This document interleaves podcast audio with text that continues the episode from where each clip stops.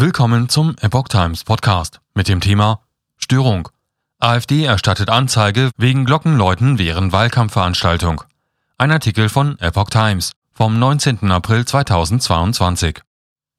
Weil zwei Kirchen mit ihren andauernden Glockenläuten wiederholt eine Wahlkampfveranstaltung der AfD gestört haben sollen, hat die Partei zwei Gemeinden angezeigt. Die AfD in Gelsenkirchen hat Anzeige gegen eine evangelische und eine katholische Kirchengemeinde erstattet berichtete die Zeitung WAZ kürzlich. Sowohl die evangelische Emmaus als auch die katholische St. Augustinuskirche hätten während der Wahlkampfveranstaltung am 9. April auf dem Heinrich-König-Platz andauernd geläutet. Mehrere AfD-Politiker, darunter auch der AfD-Ratsherr Thorsten Pfeil, werteten das Glockenläuten als einen gezielten Angriff auf die Partei. Bereits im vergangenen Jahr hatten die beiden Kirchen während einer AfD-Kundgebung auffällig lange geläutet.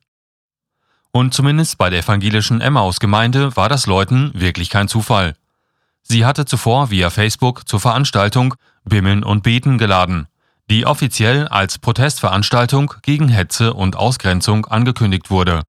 Der AfD-Lokalpolitiker Pfeil, der die Versammlung mit Alice Weidel, der Vorsitzenden der AfD-Bundestagsfraktion, als Sprecherin angemeldet hatte, will diesen Vorfall diesmal nicht auf sich beruhen lassen und hat Anzeige eingereicht. Laut Pfeil berufe sich die Partei dabei auf Paragraph 21 des Versammlungsgesetzes.